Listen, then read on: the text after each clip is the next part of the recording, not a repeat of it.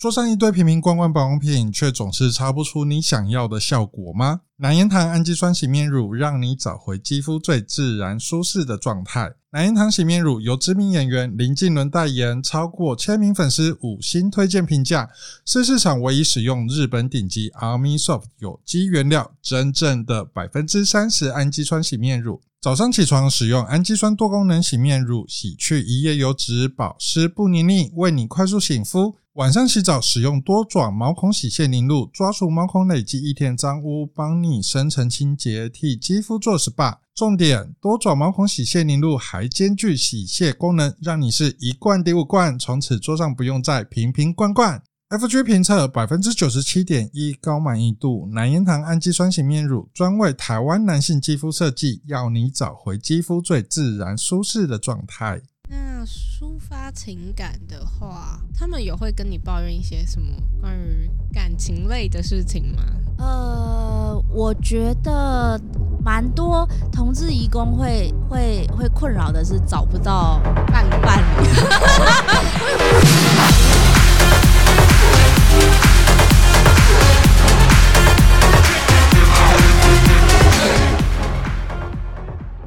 收听再见了中港，我是中港黑胡椒。那我们的 podcast 会用轻松又北烂的方式邀请中部的在地团体，来让大家了解他们平时的工作内容。那节目一开始，我想邀请大家订阅我们的 podcast 频道，在 SoundOn Firstory、Apple Podcast、KK Bus 搜寻再见了中港，记得要订阅起来哦。那也可以追踪台中同志游行的脸书跟 IG，然后来跟我们互动哦。那今天呢，我们的主题是关于移工同志的主题。那这个主题呢，其实我自己也非常的有兴趣，也讶异，因为这个好像是大家平常比较不会关注到的问题。那今天呢，我们也很开心的邀请到我们的来宾，就是一零九五的创始人安妮。对，嗨，安妮，Hello，大家好，主持人好，Hello，嗨。你突然变得好羞涩，对，我好害羞哦。你不是这样子的人的感觉。哎、对，等一下，等一下，暖机中，暖机中。好，那嗯、呃，我觉得我们可以先介绍一下一零九五平常在干嘛。好的，好的。呃，一零九五，如果大家听到的话，就知道这是数字嘛。那它不是一个打过去会。呃，拨通的专线，它是一个，就是呃，我们希望可以让大家去认识说，外籍义工他其实在台湾一次是三年，三年就是一零九五天。那他们的工作签证一次三年，最短三年，最长十二年。那其实他们花了非常多他们的青春年华在台湾这块土地上，所以我们的单位主要是在呃记录他们的故事，然后转化他们的故事，然后。希望可以建立一个平台，让更多台湾人跟他们能够互相能够对话，就是建立呃移工跟台湾人的一个桥梁。对对对，没错。哦，那安妮是不是会认识很多移工的朋友们？很多，就是他是我的生活的一部分。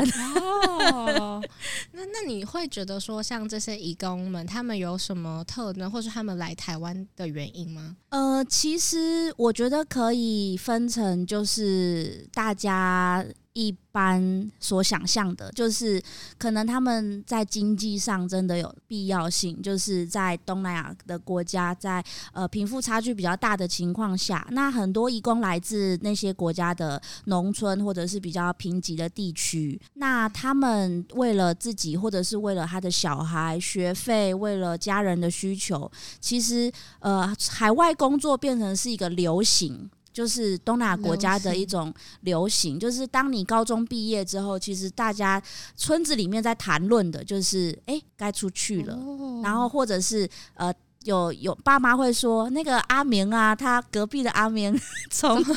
从那个阿拉伯回来，哦、啊，那个阿春啊，从那个香港回来，那你，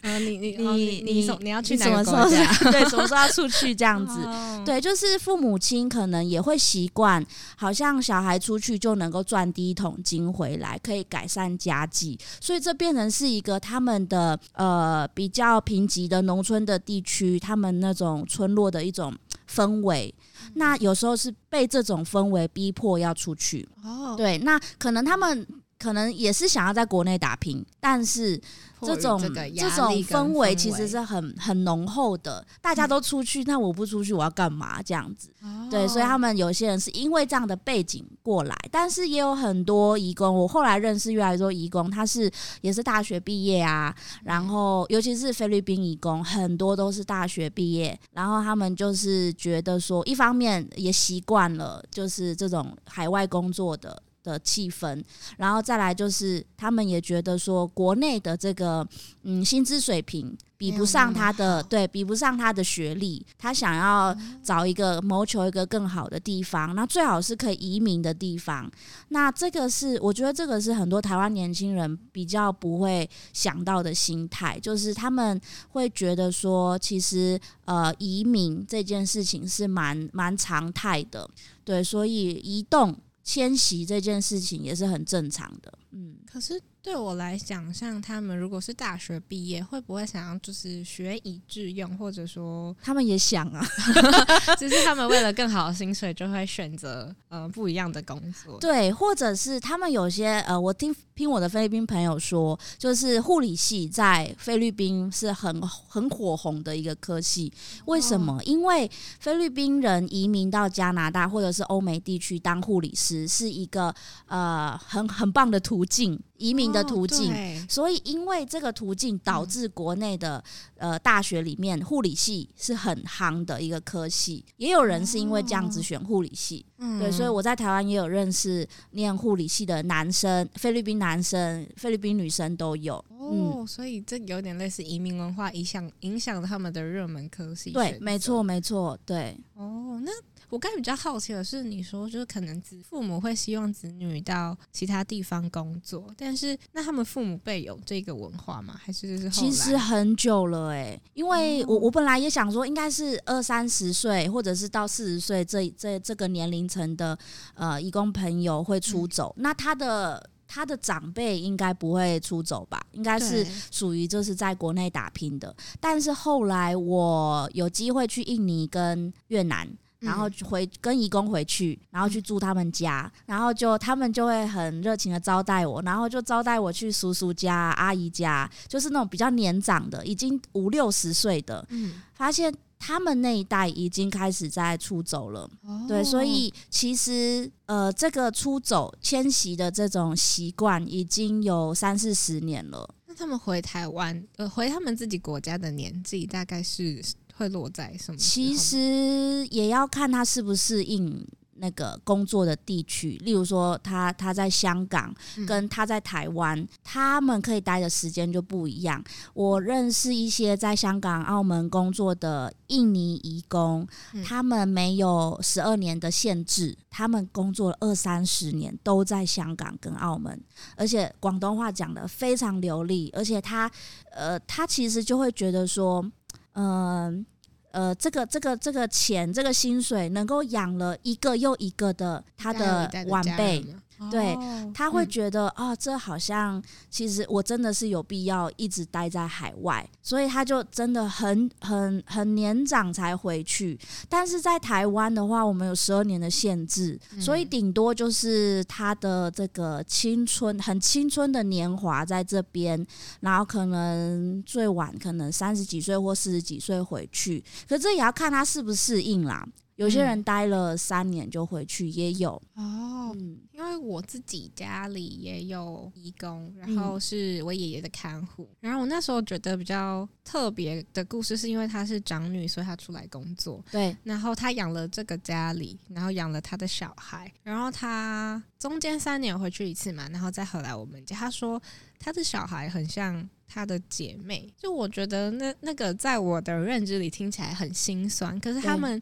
说起来很轻松。对，就是我我我自己觉得，我自己听起来很心疼。嗯，对，因为呃，他们其实跟子女的关系变成是要一直用物质的方式，嗯、或者是。最近几年可以用视讯的方式去弥补，可是其实你没有办法参与他长大的过程，参与你小孩长大的过程，所以你就比较像是一个家人、家庭的外人去去去看这个家庭。然后一直给，一直奉献，一直给予，然后回去之后。顶多就是休息两个礼拜，跟家人互动，然后又回来，对，又又回到台湾，好陌生，就是不是一个我们这个生生长环境可以想象的那种艰辛。没错，没错。呃，其其实呃，才刚那个女性影展刚过，然后有有一部片就是在讲菲律宾的移工，他用小孩子的视角，就是小孩子他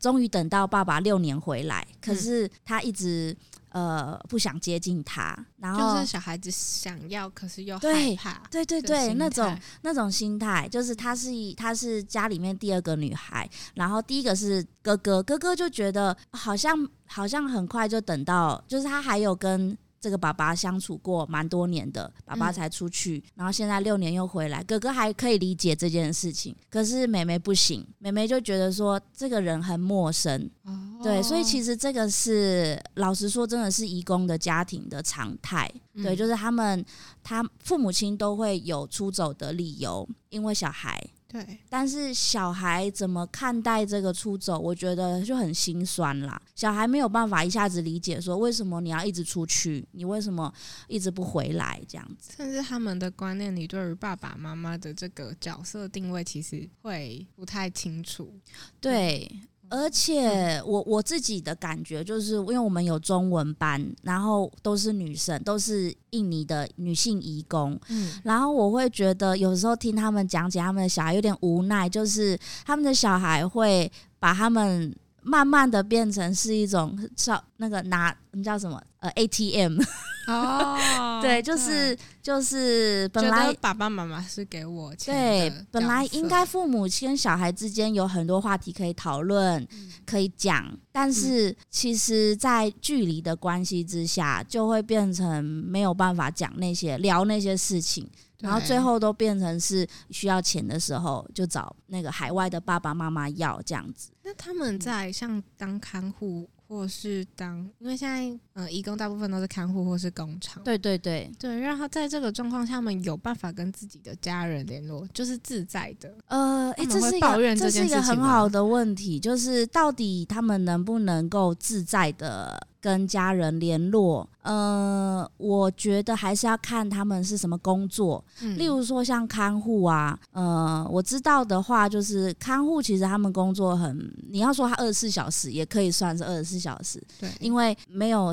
明确的下班时间，嗯、所以他们好像你好像常常会看到说，哦，他们在医院或者是公园会随时都在讲视讯，可是可能你没看到的是他们呃。基本上二十四小时都待命的这个状况，所以他们必须呃，好像随时有什么空档就赶快联络一下，对，哦、赶快联络一下家人。但但是呃，在在公园可能是一个他觉得比较舒服的地方。但是家里就是那个雇主家，可能就不是一个很舒服的地方。嗯、那可能厕所，他们有时候会到厕所，有时候会到厨房。嗯，那这些其实都可以代表说，到底这个家是他可以休息的地方，还是他没有办法休息？他他是永远他永远都是工作的环境。哦、对，嗯、所以跟家人联络就变成是一个都是短暂、短暂一下下、一下下的片段这样子。嗯，对啊，那制造业就是工厂的义工，普遍来说都有周休二日啦。哦、对，对除非加班，那六日就变成他们自己的时间。嗯，那所以他们的确是可以比较比较有充裕的时间跟家人联络。嗯、那甚至有一些是伴侣都在台湾，嗯，就是两个人都在台湾。对对，那就可以周末就可以一起去 happy 一下这样子。哦、对对对对。周末夜要去倒一出台中同志咧？嗯，回答有可能是百百款，但其中一定有几款，迄就是城堡 Castle。城堡位在台中中区，被网友评为来台中必去同志酒吧。热门时段，例如像周末夜，如果没有预定，是极有可能进不了场的哦。城堡除了有基本啤酒、好喝调酒让你选择，现场还有 KTV 舞台让你唱个爽、唱个冰。每周五还有啤酒调酒喝到饱，如果你穿白 T，压五优待隆中小好礼。重点是城堡会不定期举办猛男 Special Show 以及多项节日活动，好你免欢乐过年过在无人陪，来城堡好你几个人来，两个人登去。城堡城门每夜准时为你打开。讲到这些，感安妮好像就认识很多在台湾的义工嘛。那你有认识关于同志的义工吗？呃，其实，在刚进入义工的服务的工作的时候，呃，我还没有想象这些，就是也还没碰过。嗯，然后，但这是很自然的事情嘛？对，对就是一个一个社会里面都有各种不同的身份，理所当然的感觉。对对，就是就是你一定会碰到，只是时间的问题。嗯、那但是我一开始会看到有同志身份的义工，是从文学作品，从呃这个嗯，就是从新闻报道那。那个文学作品其实是是那个移，就是台湾有一个叫移民工文学奖，它是专门让移工投稿的的一个、哦、一个文学奖，是写中文吗？他写母语，然后评审。呃，要评审拿到的是翻译过后的的那个，所以那个团队要有翻译的人，嗯，然后翻译作品，然后给评审评审这样子。那其实那个做那个文学奖很很知名，然后也有很多义工很喜欢写作的有投稿。然后二零一八年，呃，就我看到了一个作品，他他那当年是一个很很就是有很多人讨论的作品，是一个菲律宾女女同志写的。对，他是在他是在新竹工作的样子，然后他就写他跟他爸爸之间的关系。他从小喜欢穿中性的打扮，但是在在菲律宾的传统社会，就是他们会期待女生有女生的样子，女生长大之后要有家庭，那这些都是没有办法呃去打破的一个一个传统文化。那他。他就在这样的一个过程当中，不断的被爸爸用身体呃的暴力去去对待，对，就是他爸爸一直都想要去改变他的性向。然后他其实来台湾算是一个逃离，逃离对，哦、逃离那个环境，原生家庭的困扰。他在台湾之后也也工作了十二年，就是非常多年，然后也有很好的伴侣，也是在台湾工作菲律宾移工。然后他，但是在这十二年当中，他爸爸就是有写信跟他告解，就是呃跟他讲他很爱他，很对不起他。然后呃这段过这段这段关系。其实没有没有真的嗯和解，因为爸爸在他在台湾工作的时候过世了，所以他也没有真正回到菲律宾过。嗯，对，所以他写这一篇文章，呃，叫《鞭打的痕迹》。嗯，对，那大家也可以听到这个这个呃文章的名字，也可以去查一下，因为都有中文的那文章可以看。对，就是大家可以去看一下，就是其实呃。呃，东南亚社会其实在处理性别议题，其实是蛮蛮，我觉得是呃，没有那么很辛苦的，对，是其实是很辛苦的，嗯、对，所以他们来到海外工作，我觉得也是一种可以认识自己的方式，然后在这里有一些养分，可以让他们可以写出这些呃抒发这些情感，对，嗯、那我觉得这篇文章是是我第一次呃从文学作品去认识义工，然后同志义工，然后后来就慢慢的身边也有义工朋友是同志，然后我的。朋友也跟台湾朋友也跟移工一起，就是成为伴侣，嗯、对，哦、所以就好像大家都是二零一八年之后，身边开始有大选，因为投公投的。我自己我自己觉得是，我自己觉得是因为移工其实对于台湾社会的议题是敏感的。你等于你你虽然你没有跟他讲。嗯，但是，呃，其实他们或多或少都知道台湾发生什么大事情。嗯，对。那当年的那个公投，其实也我相信也感染了蛮多的同志义工去思考台湾的环境。对，然后也有义工，他我有看，我有追踪的，IG 追踪的，嗯、就是他们他每年的同志游行都有参加。对对对。哦等一下，我突然忘记了问什么。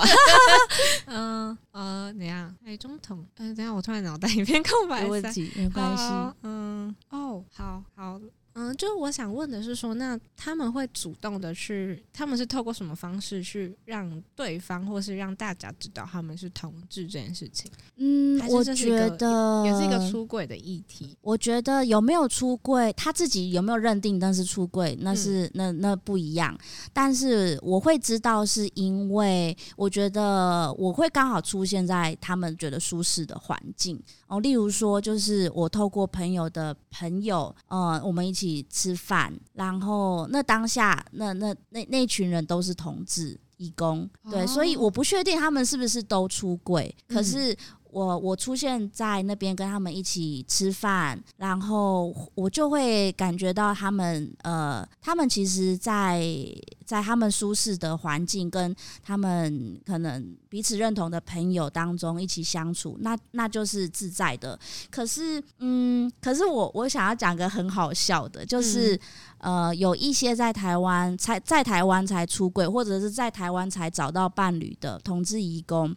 他们其实原生家庭有呃异性恋的太太或者是先生，哦、对，就是他们原生家庭有他所谓的他呃他们觉得正常的的伴的的这个太太或先生，就是没有离婚，嗯、但是他们来到台湾之后，知道可能是知道了自己的性向，或者是很久就知道了，然后也找到伴侣，哦、然后在台湾就很开心，然后但是他们都会。觉得总有一天要回去面对这件事情，所以有一个说法就是台湾是呃有有一种关系叫 Only for Taiwan，嗯，对，就是。只有 只有在台湾的 爱，台湾的爱，对，只有在台湾会发生的关系。因为你回去之后，你还是要面对，你就要面对现实状况，或是社会的束缚。对，那哦，在他们原本的国家，对于这件事情的管像，可能可能要分开来说，像是越南、菲律宾、印印尼，他们各自对于这件这个事情的呃。政府跟国家他们的态度是什么？我觉得分成对，就是政府、国家以及社会。嗯，社会，因为完全我我自己本来。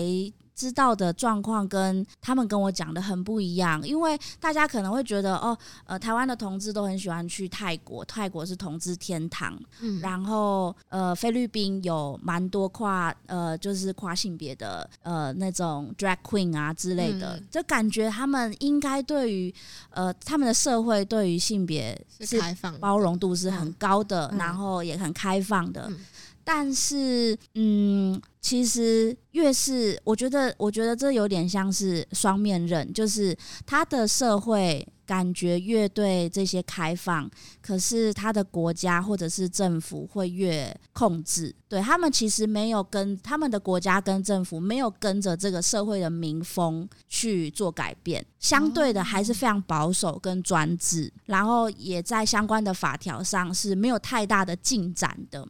对，那在他们的国会、议会里面，呃，有真的出柜的同志议员也很少。对，但是但是泰国的话，就是演艺圈呐、啊，或者是或者是说在他们的呃曼谷啊，很多地区就是都会都都是很很知名的，就是有有同志艺人或者是同志区之类的。哦、嗯，对，所以我我自己觉得，其实他们政府没有跟上这个，或是没有因应这些社会的氛围去做一些对应的法条，或是等等的修改。我觉得很缓慢啦，也也不能说没有。泰国其实有在动，嗯、但是我觉得很缓慢，甚至有在刻意的压制。菲律宾是有刻意的压制，哦、然后印尼也是。印尼它其实，呃，我身边最多是印尼朋友，嗯、然后我我也有台湾的朋友跟印尼朋友是伴侣。然后那个印尼朋友他是其实本来就是呃在印尼当地就是跨性别的舞者，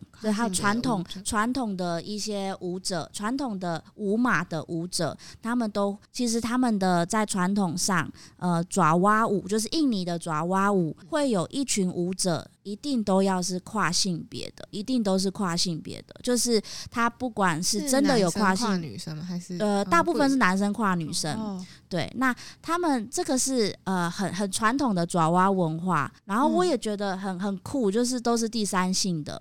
嗯、然后他们，但是这个爪哇文化碰上了伊斯兰教的文化。对，它是冲突的，哦，所以爪哇是在地。爪哇有点，你就把它想象成原住民，我们的原住民文化这样子去想。嗯，对，它其实是很草根的，很很在地的，然后也非常包容不同性别，然后甚至在非常重要的传统祭典，一定要有第三性的人在，他们是祭司，是很。或者是之前就对这件事情非常的对，是是开放的，是包容，而但是社会不会明显的指出你是谁，你是谁，但是他们会觉得说，呃，你你有多重性别，你是你才能够当某个职位，例如说技师啊之类的。嗯，但是当这种传统文化碰上国家发展当中，呃呃，这个国家进来，然后伊斯兰教进来，嗯、宗教的，对宗教宗教其实变成是慢慢主导这个国家的立法。然后宪法或者是各各种行政法，对，那其实伊斯兰教是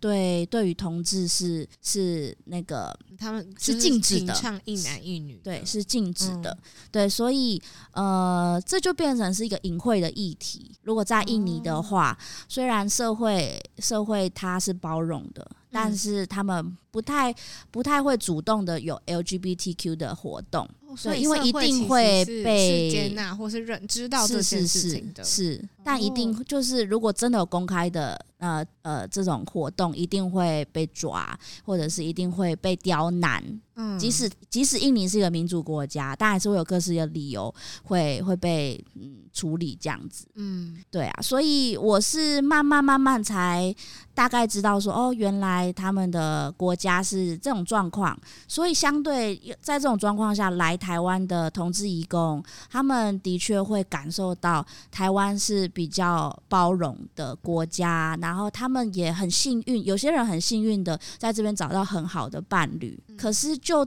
总是会有那个紧张的感觉，就是就是总有一天要回去，或者总有一天要面对我那个太太，或者我那个先生。对，然后我还碰过参加过，就是我我听过一次很很很搞笑的一件事情，就是。一群呃印尼同志移工，他们固定每每一周都有聚会，嗯、然后都会去彰化的八卦山。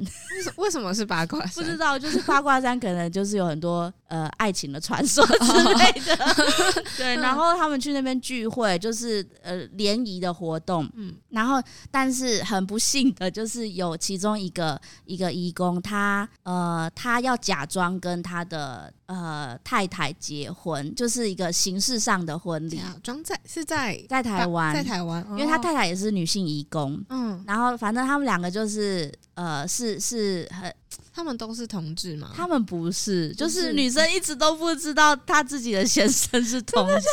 然后他们反正他先生也答应说好，他们是他们要有个婚礼。的，反正我我也不知道详情，不知道为什么他们一定要结婚，嗯、可能就是太太要求吧。很多义工会希望说，呃，在也不知道什么时候回印尼嘛，所以在台湾可以办个婚礼这样子，嗯、所以他们就在台湾办婚礼，然后呢，他的先生就找了非常多他的同志朋友来参加，嗯、然后我我有看到那个合照，就是我会就是对那个女生感到很抱歉，就是 她都被蒙在鼓里，对，真的是那个那个画面有一点有点可爱，就是后面一大大大概我我数起来大概五六十个男性朋友在那边吗？某一个吧，对，就是某一群某一个那一群当中的某一个，对，然后大家就是很开心，但是前面的主角两个人就是男生也算蛮开心，但是女生就女生好像不是他的，好像不是他的场子，对对对，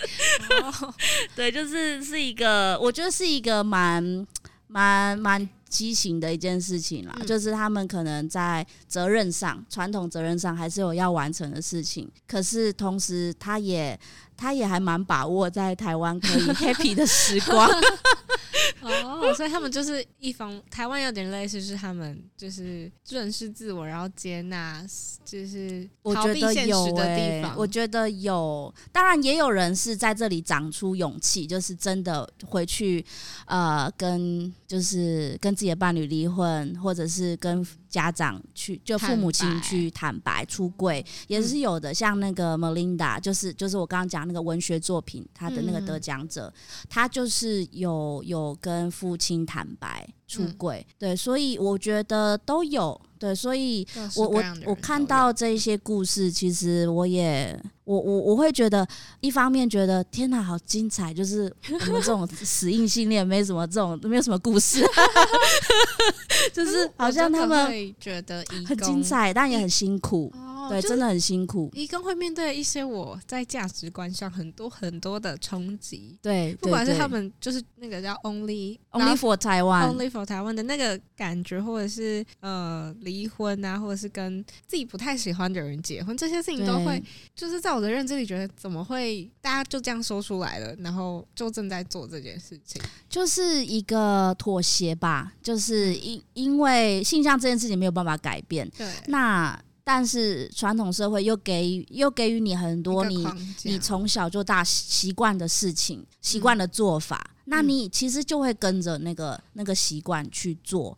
那如果真的没有来台湾，他们可能就就是找异性恋伴侣结婚这样。他们是知道，然后大部分都知道啦，本来就知道，对啊，对啊，哦，所以就是等于这是一个永远如果没有来台湾，就是永远在心里的秘密。对对对对，哦，没错没错，就有种像有那个就台湾的旅游或是来义工的那个 那个 tag，可以就是你们可以来这里找到自己喜欢的人，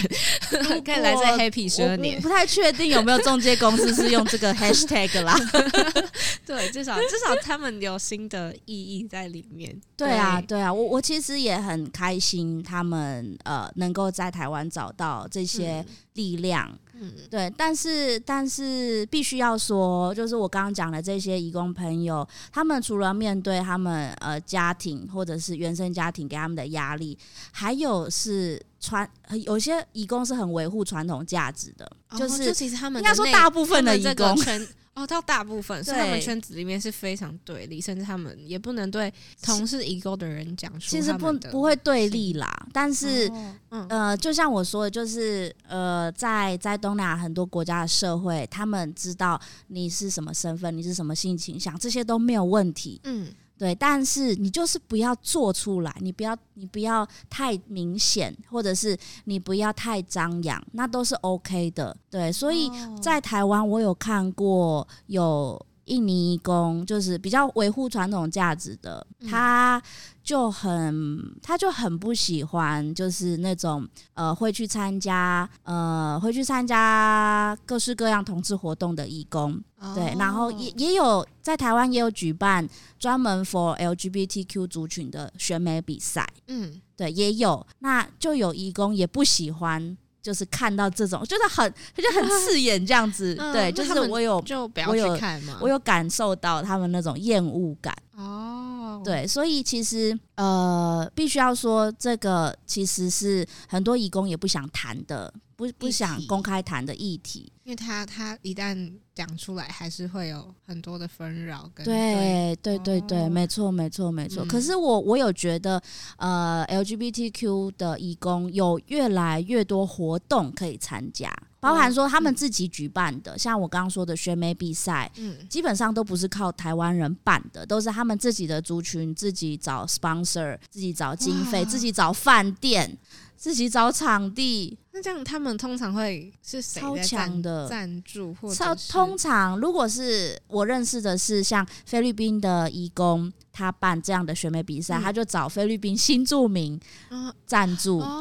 新住民就是在台湾嘛，可能有自己的事业、家庭，然后他会找一些非住菲律宾新住民来赞助，或者是也也有菲律宾义工会跟我们这种 NGO 拉赞助啊，啊，或者是一些保健食品啊、医美诊所啊，哦，也会拉活动相关的，对对对对对，就是他们很厉害，超厉害的，嗯。哦，突我突然想到，其实义工的消费力也非常非常的强，超强的，因为他们就是就是。是一些钱拿回家，一些钱我想怎么花就怎么花。对对对，我我觉得越来我我是很开心这件事情，嗯、因为我不希望他们为了家人而活，就是不要全部都给家人。哦、所以我刚我刚刚跟你私下聊说，我中文课都在乱教，就是我会跟他们讲一下吗？可以，就是可以啊，还是应该雇主不会听到吧？听到也无所谓啊。像像是什么？像是什么？呃，雇主比较不喜欢，就是我们会教他怎么。嗯，怎么看薪资单啦，或者是怎么知道自己哪一些工作不能做，哪一些工作可以做，就是一些工作上权益的事情。然后再来就是呃，比较是，例如说呃。像我刚刚说钱这件事情，我们也曾经玩过一些团体的活动，就是哎，你是怎么去分配一个圆饼图？你是怎么去分配你一个月的钱？嗯，哦，你有哪一些哪一个部分哪一个部分是给给是分配到哪边？然后这样子整个带带一圈之后，就会发现大家其实还是把大概四分之三大部分的钱都是汇回去，那只剩下一点点给自己。然后我就我就会呃，也不是开导啦，就是用一种聊天的方式，大家互相去讨论说，那有没有什么事情是你真的自己很想做的事情？而且家人其实呃有没有可能是慢慢的去呃我们去减少，或者是跟家人讨论，嗯呃他们可以不要这么依赖的方式。我觉得这个是一个让他们脑袋可以好好的去想。讲这些观念的方式，因为如果你真的不讨论，他就会觉得我这么做，呃，这是我的责任呐，我应该要这么做啊。我觉得对，就是我在跟我们家之前的义工聊天的时候，我就是这个感觉，就是为什么你会觉得这件事情是你要做的？对、嗯、对，就是你其实，在受损自己的权益，或者可是你会觉得他们都会觉得应该的。对啊，对那个认知我，我我也不知道怎么去讲。其实我们不能说这是不对，嗯、对，因为、哦、因为我觉得。嗯呃，我们不是他，我们也没有在他们那个环境长大，嗯，对。但是我们可以给他一点刺激，给他们一些想法，让他们有选择的权利。对对，选择很重要。对，对，不是说没有选择，而是有选择，而且你可以多为自己想。嗯、对，所以我我觉得其实这个这这就是我我们跟义工之间相处还蛮常用这种方式的，就是给他们一些新的想法，然后多为自己想一想，这样子。但是像你们这个团体在这里，就是义工要怎么会知道或是加入这一个团体？就有点像直销，老鼠会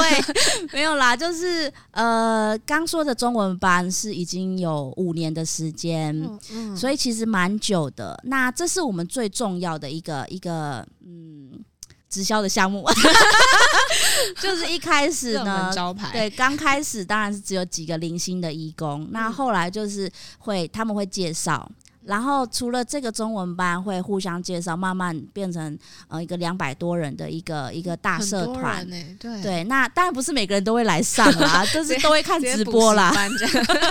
对大班这样子。当然我们会主动的办活动，就是会办像我们以前会在东协广场那边办。嗯呃，影展呐、啊，各种义工可以参加的活动，嗯，那其实你只要固定的出现在他眼前，一直出现在他眼前，嗯、其实他们就会慢慢知道你的存在。哦，对，所以就是靠时间啦。嗯，嗯，那在接触义工的过程中，会排挤。就台湾人反而会嗯、呃、不想要来，或者是呃会好奇，就是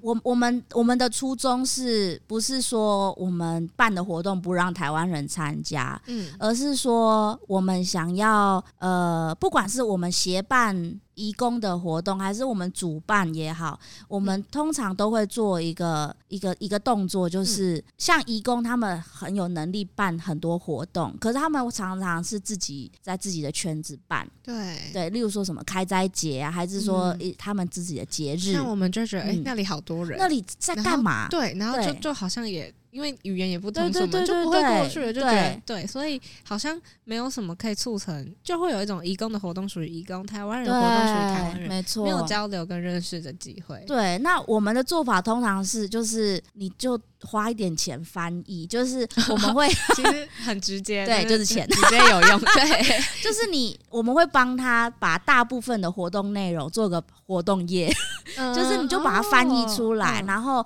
但这个这个也是很很需要前面的沟通，就是你要让他信任说，哎、欸，我们这次来试试看，让台湾人知道你们在干嘛，好不好？然后你就就去了解那个活动到底在干嘛，你们在做什么节日的庆典。然后我们知道之后，我们就写成故事，或者是写成活动页，然后让台湾人参加。所以慢慢慢慢的呢，就会有那种老师事先跟我们就是说，哎啊，一零九，我知道那个四月他们要办什么女英雄日。那你们有没有那个导览团？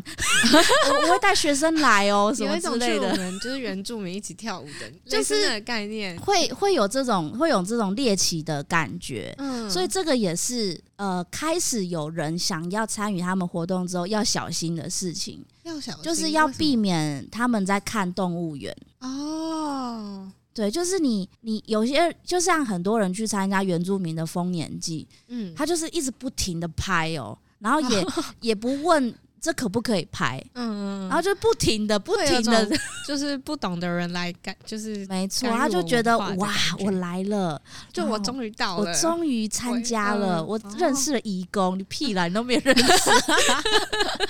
哦，对啊，所以我我都会，我们都会小心这件事情，就是当然我们喜欢把这些事情，呃，让让越来越多台湾人知道跟参与，可是，在我们可以掌控的范围内，我们。如果自己办的活动，我们通常都会先让台湾人能够了解这个活动在干嘛，然后也会小心他们跟义工之间的互动是那种不是很侵略性的。嗯，对，但是在户外活动很难啦，很难说你真的去小心的保护每一件事情。嗯，但是义工也是大人，所以义工当然也不是一直需要我们保护，而是说，呃，就是大家要知道伦理这件事情，就是你你不是一直。呃，你跟他不太认识，但是你一直问他事情，然后或者是你一直用不礼貌的方式去把拍照啊、拍他的肖像啊等等的，这些其实都蛮不好的。那怎么样算是温柔的对待他们的文化呢？呃，我觉得温柔的对待其实就是。要先放空，放空？就是你先把你，你先把你的想象先拿掉，然后不要有不要有那个自己的期待，对对对对对，小小剧场那边，对，哦，对，然后你也你去的时候你就去，嗯、然后你就。按你就去观察说，哎、欸，他们什么时候站起来，什么 什么时候坐下来，然后就跟着站，跟着坐是吧？就是比较简单的举例啦。嗯、就是我觉得你只要，我觉得态度很重要。嗯、我我看过非常多的参与者，他态度真的很好，就是来了之后也不会也不会去太干扰义工们在办活动，然后但是他会好奇，然后他会私底下去。去问义工，哎、欸，我们可以怎么帮忙？可以怎么做？可以怎么参加？然后也或是问我们现场，如果我们在的话，那我觉得那就是一种互相尊重。他知道说他来这边是要呃去去学习，或者是去参与一个他们的活动，嗯、然后也不希望去干扰他们。那我觉得这种就是这种，其实义工都会感受得到。对，他也会很喜欢这这样的台湾人参加他们的活动。哦嗯、对，没错。所以是有些人其实是太激进，太想要知道，反而是对他们是不不尊重的。对对对，对我我会觉得呃嗯，有时候太激进也是一种冒犯，就是你你太想要。跟他相处，嗯，这个这个这个不管是跟移工还是跟台湾人都，都是对啊，对都一样啊，哦、很可怕、欸。这有什么例子吗？好像，呃，就是会有一些移工，呃，会有一些台湾朋友可能会觉得说，哦，很想很想支持我们跟移工，然后觉得对雇主都是烂人之类的，然后就会现场就会觉得很想要跟移工讲话，很想要。问他说：“你雇主有没有，雇主有没有打你什么之类的？” 那我想说，你不要直接，就是你不需要一开始碰到人家就 问人家说老板有没有打你，失礼。对，其实很失礼。嗯，而且人家那个是在办一个欢乐的一个活动。那我也不是说欢乐会掩盖所有的现实跟事实的问题，可是我们可以用比比较循序渐进的方 式嘛，对不对？对，所以这种就不鼓励哦。对，大家不要做这种事情。对对对，对，那我们回到比较属于同志的议题好，好啊。那你有知道什么呃身边的同志的爱情故事吗？嗯、呃，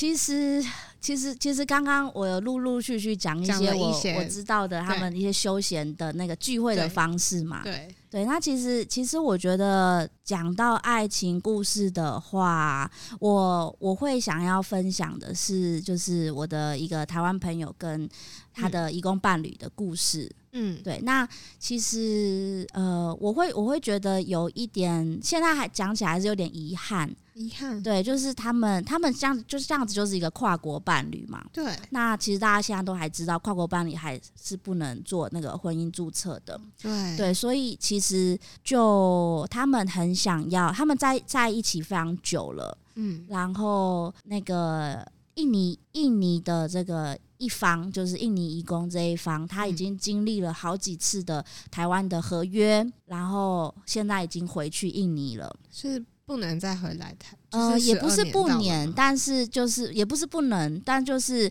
呃不想再来，然后也也目前没有，目前因为就是他他其实不想再透过这种方式做移工的方式来台湾，因为呃刚刚可能没有讲到做移工，其实他就是只能有限定几个行业。制造业、看护、营造业，就这几种。嗯，那大部分都是真的是出众的工作，非常辛苦，花花劳力。对，那其实他是一个表演工作者，就是印尼那一方是一个表演工作者，以前就是表演工作者，也是学艺术的。然后他就其实来台这几年，呃，我我们常有时候会碰面啦，然后他们他也会跟着这个我的台湾朋友参加一些艺术活动。那我我当然。很喜欢他在台湾那种自在的感觉，嗯，对，然后呃，我也很希望他可以留在台湾，对。对，因为因为你总不希望就是伴侣分开嘛，对对对，对啊，嗯，对，但是还是面临到啊，他们现在还是考虑说好一一方先待在印尼，嗯，然后一方在台湾，是远距离，对。对，哦，所以呃，我我自己，我我我不知道这算不算是什么爱情故事，但是 就是我现在想，就是现在想起来，就是会觉得说很怀念他们那几年在台湾，还在彼此还在身边的时候。呃，就是印尼那一方在台南工作，然后我的台湾朋友他就会偶尔去永康工业区那边去看他，然后约会，然后他们一起去参加很多呃各式各样的活动，对，然后呃这中间有经历过，就是我的台湾朋友很厉害，他用艺术活动的方式申请，然后把他搞过来。对，我刚刚也想说没有办法有任何方式，其实是有的，就是但都是很短暂的签证。哦，对，所以我觉得我台湾朋友也很辛苦，就是他们一起都从事艺术活动，嗯，可是艺术活动对于呃，就是你要把你要把那个跨国艺术家，就是呃把他办过来，其实都是。就是可能三个月、六个月的签证就这样就结束了，所以他们就这样子陆陆续续聚会，但是现在就还是要分开。然后她的、他的、她的就是男朋友在印尼，其实就呃经历了疫情这一两年，对，也艺术工作其实也没有办法太太多的收入，对。对，所以就也会听到，就是他们彼此之间那种比较摩对摩擦的部分。哦，你变得胖啊，什 么什么？原来是这个摩擦。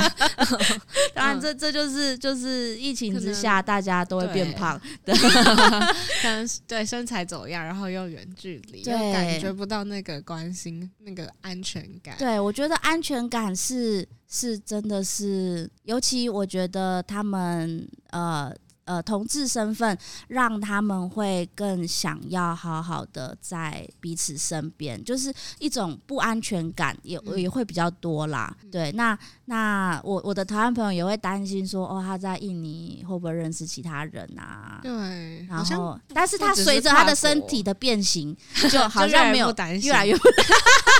越来越不担心一点就 对。对对对、oh, 对，所以我自己很很看着这么多，就是越来越认识越来越多跨国伴侣。尤其呃，移工也有一方是移工身份的，我会感觉到一个很很很焦虑的一件事情，就是说，当他们真的想要论及婚嫁，或者是他们真的想要讨论下一步的时候，移工常常他呃离开了台湾之后会退缩，他会觉得说就这样子吧，或者是他不知道怎么样可以再来台湾。对，所以我我会觉得蛮，我会很期待说真的能够尽。快有可以保障他们的法律，让他们不管他们其实也是婚姻也是一个选择而已啦。嗯，对，但是至少有这个方式，让想要嗯愿意一起走下去，在台湾继续走下去的人有这个权利跟对。那如果是国外的那种同志的，不是移工，就是哦，他们这样有办法我，我大概知道你的意思。对，呃，其实台湾很有趣的，就是说，呃，对于呃，我记得是二十一个国家有所谓的一个叫做面婚姻面谈的机制。嗯、那这二十一个国家呢，大部分都是。东南亚国家或者是第三世界的国家，嗯，那其实政府就是假设说，嗯，我刚刚讲这个是异性恋的伴侣哦，就是说，呃，假设说这些国家可能会有那种假婚假婚姻的现象，所以才需要有很多的多重机制。可是如果是说，呃，像英国、呃，美国、澳洲这一些都不在这个范围内，所以异性恋可以比较快速的可以办签证。那同性的话。话，如果是同性的婚姻的话，是呃，只要对方国家有有承认同性婚姻的话，嗯，那你你就可以，好像是你就可以到那个当地那边去去办哦。对，但是台湾这边好像还是不能登记。就是我会觉得，哎、欸，为什么路上这么多外国人、外情侣啊？就是会觉得，哎、欸，不会觉得来台湾是一件这么困难的事情。是。对，但其实他们是有非常多阻碍的。对，就是在一起当然没问题，嗯，但是要走到婚姻或者是要永居、永久居留，嗯，还是有蛮多的问题，蛮多的困难这样子。嗯，对。那如果讲到同志情侣的部分，那他们因为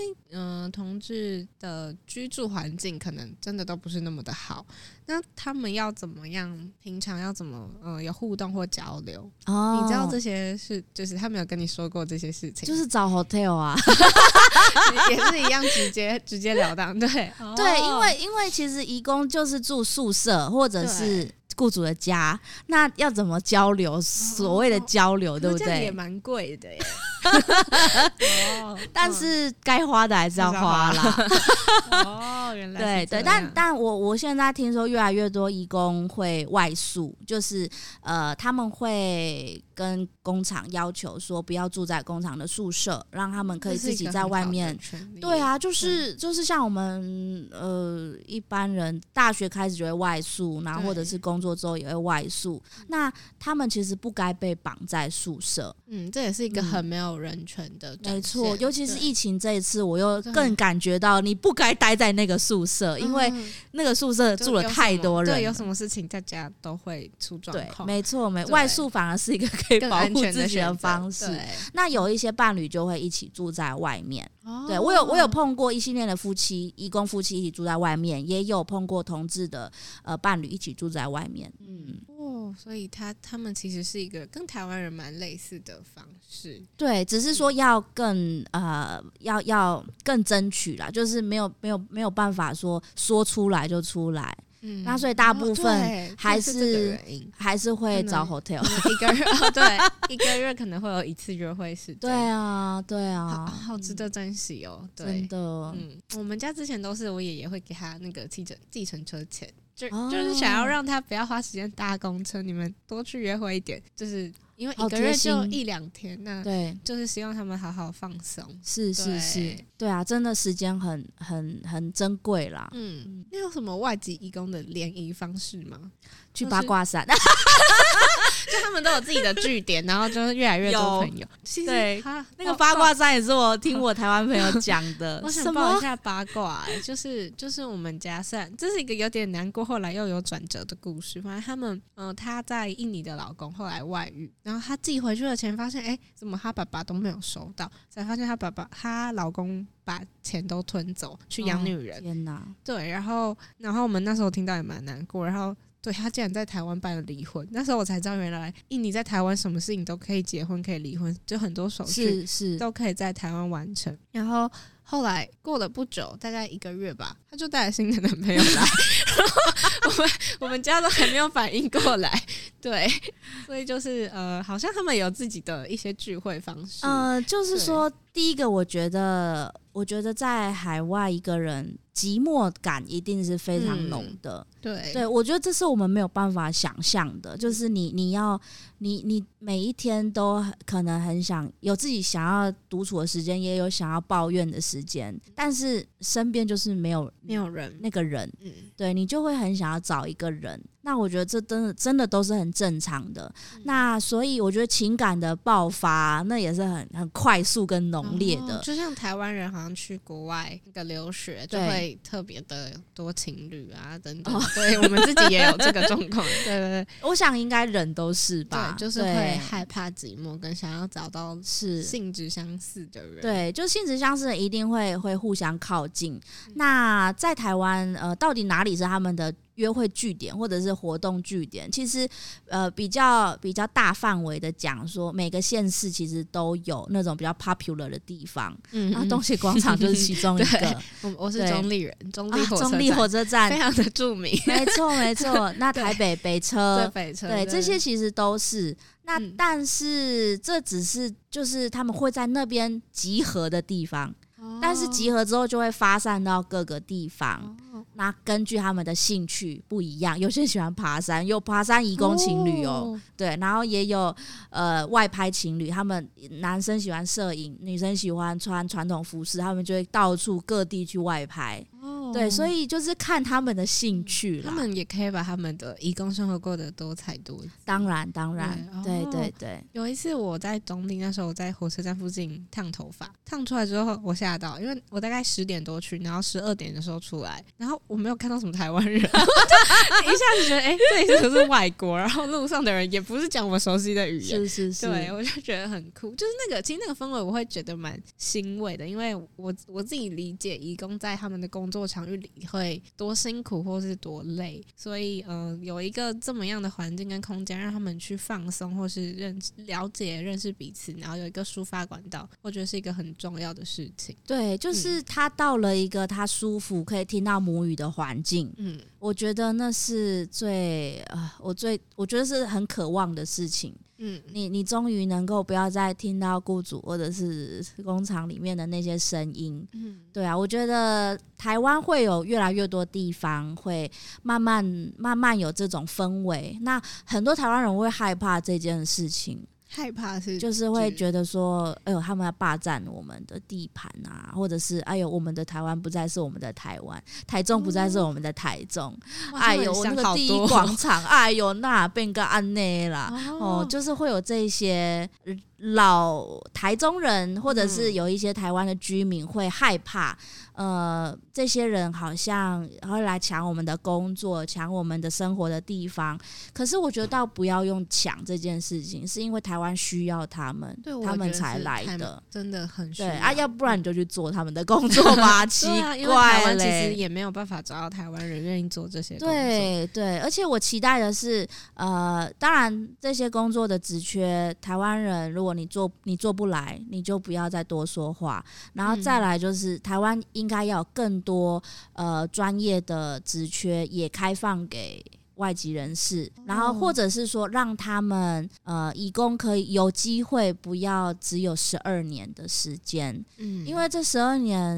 嗯，老实说就是就是台湾觉得十二年是一个对自己国人的保障啦。然后就是不要让不要让太多外国人一直待在台湾哦，不要让他们领到劳退，或者是因为十十五年就有劳退，就会有各式各样的福利津贴。嗯，对，那那台湾人要小，台湾政府在小心的这件事情，我觉得已经无可避免了，就是他们。就是他们一一定会有越来越多产业会需要他们，嗯、也希望他们从人呃技术人员变成干部啊。有一些我认识有一些工厂的老板，他就说，其实他很希望那个某某某义工可以留下来，可以留下来。他都已经快要做到厂长那种，嗯、就是很小班长，然后再到组长，然后再到、就是、他们在这里待最久，而且他们也吃苦耐劳。对对对对，但是因为法律的关系，他没有办法留，这也是蛮遗憾的。嗯，所以外国人其实也是可以领到台湾的劳退的，可以啊，可以啊，哦、可以，所以他们才在哦这个机制才会有这样子。那台呃台湾的法律跟国外的法律比起来，他们对于劳工有比较宽松或是比较压榨吗？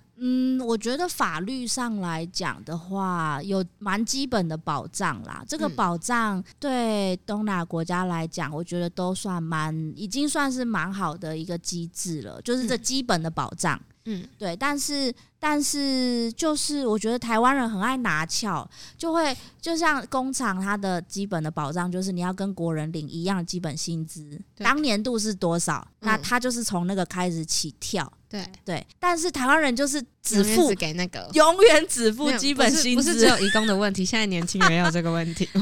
啊，是啊是啊，可是未来也会很害怕。很很可怜的是说，有一些移工真的工作了十二年，他都领当年度的薪基本薪资，你不觉得这很扯吗？就是他明明他的年资这么久了，嗯，然后我们却觉得说我们。给他，这是我们的施舍。我们对，我觉得是那个观念。对，我觉得这个观念真的很需要改变。他就是一个，他就是员工，他就是一个可以随着年资调涨薪资的员工。嗯，对，我觉得这个观念真的是台湾的雇主需要再改善了。那你觉得在这几年间，他们有变好吗？还是你说有没有劳动条件或者是环境有没有变好？有啦，是是有啦，但是有点微小，或是这种事情好像很看运气，或是很看运气。对我我会觉得很看运气，因为尤其是呃，如果说制造业不讲，制造业是相对保障比较基本比较好，但是看护你就很靠运气啊，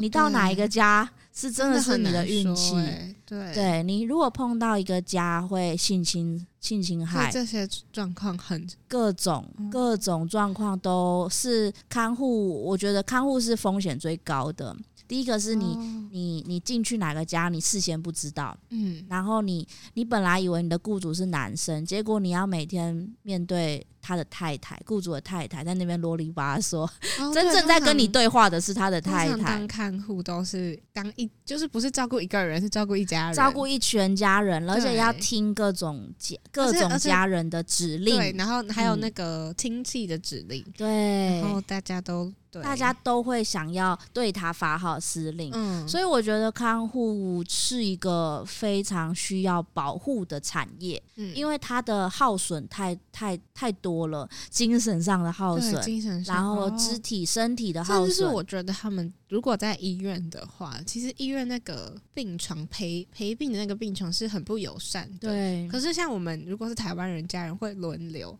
可是，一旦我们找了看护，他就是一直都待在那里。没错，我觉得，我觉得你这个观察很好，就是大家觉得请了看护，就是就是他了，对，我就没有我的事了。病了，对。可是你忘记他是你妈。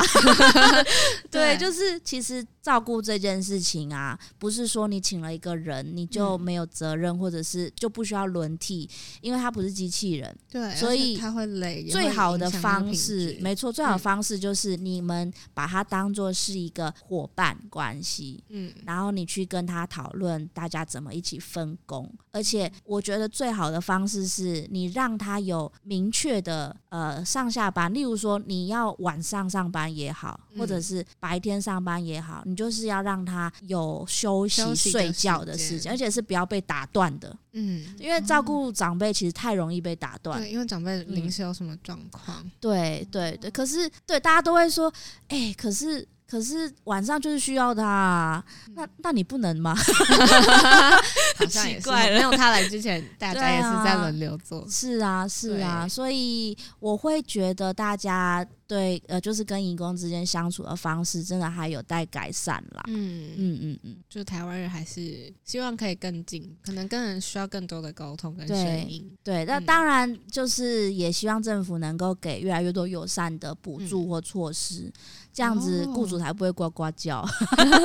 雇主都会说：“哎呦，都没有，我都是弱势啦，我都会这样子说吗？”超多。他们，我我想听他们怎么说。他说：“哎呦，我我也我也很苦，好不好？我请到这个看护，我要从头教他，什么都不会啊，我真的很可怜。”可是就是他们本来就应该。我觉得，我觉得他讲的其实有有一层道理是说，对，没错，他们好像没上什么课就来就当看护哦。那那这个事情不会教导他们一些事情，对，这事情就是有问题，就是中介那一端还有政府没有要求，政府要求的不够严格。然后其实每一个职业都要有在职进修，对不对？嗯。但是看护不，你你有看过你们家看护有 什么在职进修吗？那个先请假两个小时，然后我要去那个社区上课。对，没有嘛？对耶，对，所以可是看护是一个跟医护很有关系的一个工作。对，那所以他知道很多很当下当年度很正确的护理观念，就是、跟着去复健，然后复健是怎么教你，就是对，跟着长辈一起学的，也是跟我们一般人一样，就是遇到了才去去解决，而没有那个正确的知识跟观念，而且尤其是都是台，可能很多都是台湾的亲戚长辈，那个你一言我一语那边乱教一通，你应该这样啦，你应该这样啦，对，他们自己其实也没有很正确的方式，对，所以等于说他他就是混合。大家的期待，嗯，然后去做出一个综合性的。搞不好他们其实有偷偷的，今天这个姑姑来，我就这样做。然后那个对，真的会这样。我必须要说是真的，哦、就是这是就是这是这个很难避免。就是如果说呃，我今天碰到这个姑姑来，她会要求这个，那我就做给她看。然后，然后那个阿姨不会介意，那我就不要做。嗯，对啊，我觉得我们台湾人工作也会这样啦，就是哪一个哪一个主管定，那我就我就跟乖一点，对我就我就对那个主管的口味一点这样子。哦，对，所以所以我觉得大家还是用个。比较中立的方式去看他们，然后也，嗯、我也希望他们能够多上课，这是真的，这是我也希望他们多上课。重要的一点，因为他对于台湾被照顾者也是很好的一件事情。对对对对对对对，没错没错。嗯，好，那我们讲回来同志的议题。对啊，我们都一直在讲移工的议题。对，的的确就是他们，其实因为其实也是，他们是一个重叠性的议题。当然当然，就是同志他们的性倾向，然后但是公工作的部分也会影响到他们怎么去抒发他们的情感啊、压、嗯、力的一些。对，对那抒发情感的话，他们有会跟你抱怨一些什么关于感情类的事情吗？呃，我觉得蛮多同志义工会会会困扰的是找不到伴侣伴侣。我以为他们很擅长这件事情诶、欸，没有啦，我觉得应该是说。这跟我台湾的同志朋友一样，就是大家还是会觉得同志圈有自己特定的喜欢的样子，就例如说什么身形的人可以找得到，就有点像是天才，对，普通人，对对对、哦、对，有点类似一般的，可是可能在同志圈里这件事情更困难。对，就是你，你又要对你又你一定要再更符合这个市场的样子，你才会找得到，不然你就真的要看缘分，或者是呃，有时候那个缘分是因为工厂很。呃，工厂的环境很封闭，所以就比较容易找到契合的的伴侣。对，因为像我之前，我推荐大家看一部电影，是叫呃《T 婆工厂》。嗯，这个是蛮蛮早期的一个电影，然后它就是在讲一个工厂里面非常多的菲律宾移工的伴侣，大概有四五对，蛮多对的。那就是一个环境造成的，然后他们又一起经历了很多事情。嗯，对，那那除非是这样的一个环境，然后不然你其实很难去真的认识人，嗯，认识你，认识你想你想要的人，你理想中的对，对啊，对，哦、所以他们就会想说，呃，也也想要变成那种呃天才，或者是在身形上、嗯、有一种很难、啊、去工厂还要去健，就是。早上工作下晚上健身的感觉，对对对对对，所以也是很多同志朋友会，义工同志朋友会会抱怨找不到 找不到喜爱的人这种事情。你这时候不都要说都是你太挑了啦？我觉得听他们这些抱怨，都会觉得就是都一样，就是其实大家大家都一样，嗯。那不管是移工一停还是同志议题，更难的就是他们是移工，所以他们要想要找到对的人的方式和时间更少。哦，没有那个契机跟对啊，哦，对，所以他们当他们有伴侣，或者是他们真的能够搞一些活动的时候，就会变得很非常的轰轰烈烈。我都会觉得，我想听，我都会觉得他们他们办的活动都很有趣，哎，嗯，像是呃，像我刚刚讲到那个选美比赛，嗯、那选美比赛其实有很多菲律宾义工各自在不同县市有办过。那呃，选美是菲律宾人一个很传统的呃一个一个文化，就是喜欢透过选美来展现自己自信，或者是翻转身份。你可能从原本是乡村的一个女孩，哦、你可以一路进一路选美到城市，代表国家也好。哦，所以那个世界小姐或什么亚洲小姐，在他们国家其实是非常是是那种很多小女孩会很崇拜的人。的对对对，那男性的选美也。也很普遍，嗯、对。那后来就是我一开始是在我参加了大概五六次的菲律宾的选美，在台湾，哦、我自己觉得真的是大开眼界。像怎么怎么说？就是嗯，我会觉得有分成。传统性别气质很强烈的选美，就是呃女性该穿该怎么穿，男性该怎么穿，然后也有那种呃会会会把这些性别刻板印象都打破的选选美比赛。嗯，对，就是他可以，他就是想让你你你是参与者，你是参赛者，你想要穿什么都可以，你想要怎么化妆都可以，然后他的奖项也很多元，也很多元，就什么最佳笑容。哦、呃，最佳反正就是跟性别其实没什么关系的，嗯，对。然后他也不是用什么选美皇后这种，他是用一个更中性的讲法，对。然后我觉得，呃，参加这些选美的义工，其实他们数量真的很多，哦、就是多到你会想说，哇，他们他们真，而且他们还有很多拥护者。嗯，就是很多粉丝举牌这样子，嗯，有点类似明星。对对对对对，嗯、所以我觉得这是一个小市场，就是他们他们变成是每个月都会去征战。哦，这是去台中市的选美比赛，台中市某个菲律宾移工办的，的感觉，他们是比什么市锦赛？对对对，他们就是这个月可能呃参加这一场，下个月去新竹，嗯、下个月去台南，那他们就会养很多粉丝。然后也会有很多保养品的代言，哇！所以这是一个很你的业费还是台湾的业费？还是我问太细？不，也不会啦，就是大部分是菲律宾新著名的企业，或者是一些台湾的医美诊所。像我刚刚讲的，就是有些医美诊所他看到这个商机，嗯，就会呃也会给予这些参赛者一些好处，这样子。哦，对对对。那所以我觉得在在各式各样的选美比赛，你会看到他们对美的定义，嗯嗯，有有那种嗯，就是真的啊，我我参加过最多次的那个选美比赛，它虽然是一个性别气质很分明的一个选美比赛，可是它的主办人是嗯，他是就是他他他的他是很性别气质比较比较模糊的人，然后他也他他是也是。当然也是义工，嗯，但是他很喜欢服装设计，然后他就主办了这这一系列的选美比赛，对，所以我会觉得就是呃，看到虽然虽然他是菲律宾一个男性移工，可是他很喜欢服装设计，嗯，然后他就去到处搞出这样的一个比赛，然后超级盛大，在新竹巨城。嗯，哇，超大的比赛，而且是每一年都办，所以你看，你想象看，就要花非常多的钱，对，是，然后有有好几五六十位参赛者参加，然后。呃，每一年都举办，那这种是比较大型的，然后也有那种小型的菲律宾选美比赛。那你讲到我很想去看，就是真的，我下次下次如果真的有这个活动讯息，我一定会跟你讲，也会在我们 一零九五，对，我就我会我会跟那个主办人说，那个就是你知道吗？我喜欢看肌肉，所以记得就是都要叫我去。他说啊，会会会，阿妮你一定是评审，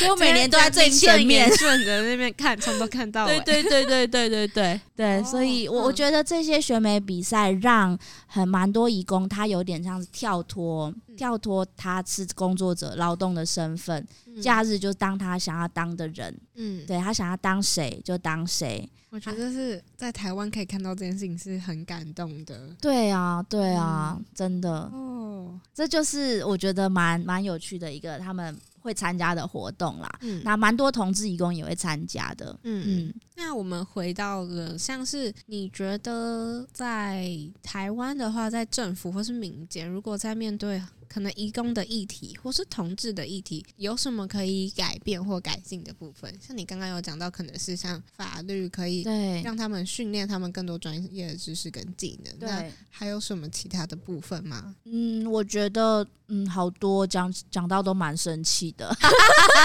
都给你说出来。嗯，我我觉得其实移工他会来台湾，而且会一直想要待，一定是因为我们这个。我们这个社会的气氛围是相对比较自由，嗯、然后这个自由之下，呃，我我觉得我们政府要知道说，呃，他来这边不是机器，他会学习。就是很多台湾的雇主会说：“哎、欸，我不喜欢太油条的义工，他学了几年就他就会把他呃，那叫做转换，不是 fire 掉，不是不是，就是他会把他换到，就是他会说我不续约，那这个义工他就要转到其他地方，他就是他是用这种方式，那种嗯、呃，那个叫什么老老干部，嗯、呃，就是不要变成老鸟啦。哦，对，很多雇主不喜欢移工变成老鸟，哦、那我觉得。虽然你刚刚问的是政府，但我觉得我想先从、嗯、呃台湾人的心态讲，就是我觉得很多移工他们一定也想要变得更好，或者是他变他的在技术上或者是生活上可以更适应、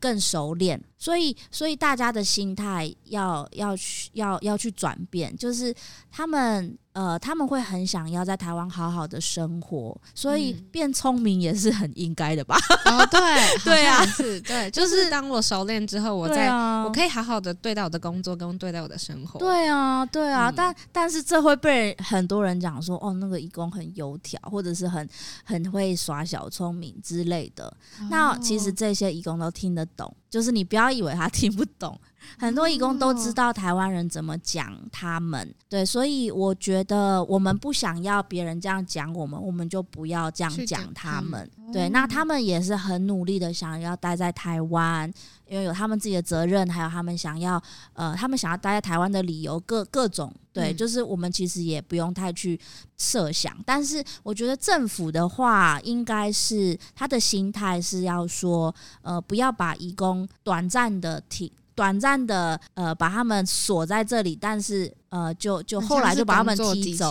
对，就是我们说免洗筷，用完就丢，嗯、这个心态是很不应该的。嗯、所以政府应该做的应该是说，我要怎么样让他有一个选择，就是如果他真的想停留下来，想要。呃，居留更久，想要申请永居，想要呃申请台湾身份证是有方式的。可是台湾现在是，嗯，这个方式还非常少。对，哦、就是要、嗯、要有很多条件，